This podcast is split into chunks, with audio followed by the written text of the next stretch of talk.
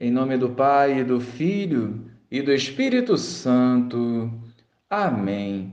Bom dia, Jesus. Ajuda-nos a viver a santidade. Fortalece-nos em nossas lutas e nos conduza sempre pelo melhor caminho. Que a tua palavra nos encoraje a dar testemunho da verdade. Amém.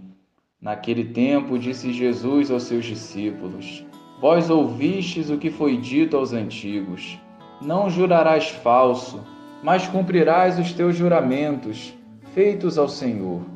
Eu, porém, vos digo: Não jureis de modo algum, nem pelo céu, porque é o trono de Deus, nem pela terra, porque é o suporte onde apoia os seus pés, nem por Jerusalém, porque é a cidade do grande rei.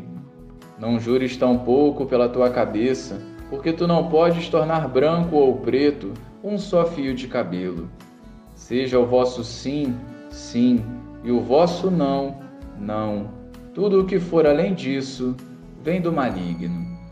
Louvado seja o nosso Senhor Jesus Cristo, para sempre seja louvado. A credibilidade de uma pessoa dispensa juramento.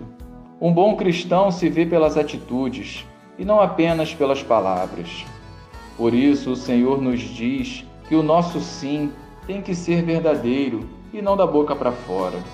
O maligno, atento a toda a fragilidade humana, anda fazendo a festa principalmente através da hipocrisia.